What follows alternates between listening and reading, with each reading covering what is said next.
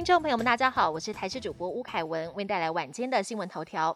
平常过度劳累，在确诊后恐怕会导致重症死亡。一名六十多岁、没有慢性病史的男性，因为长时间加班，在今年一月染疫，引发了严重肺炎，出现一片大白肺，还插叶克膜续命，但抢救二十天还是不治。医师提醒，如果身体太疲劳，会导致抵抗力下降，染疫后可能会演变新冠重症。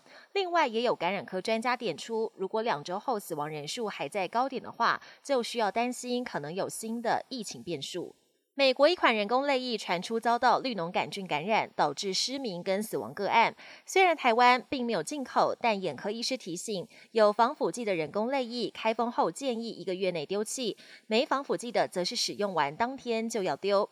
另外，泪液如果遭到感染，难以从外观判定，建议戴隐形眼镜的民众要选择没有含防腐剂的人工泪液使用。林书豪日前重磅宣布加盟台湾直篮高雄钢铁人，今天清晨顺利抵台。而林书豪这一次来台加入直篮，预计八号将在高雄万豪酒店举办加盟记者会，随后就会披上战袍，在十二号跟梦想家进行首战。未来是否会再度掀起一股林来疯热潮，球迷引颈期盼。而林书豪也透过了影片，首度向高雄的粉丝打招呼。国际焦点：英国一名男子二零二一年耶诞节时手持十字弓擅闯温莎城堡。男子向警卫表示，他要来杀害女王，但他人还没有进到城堡的建筑就被逮捕。当时女王人在城内，所幸有惊无险。这名男子三号承认犯下叛国罪，这也是四十年来英国第一起成立的叛国罪。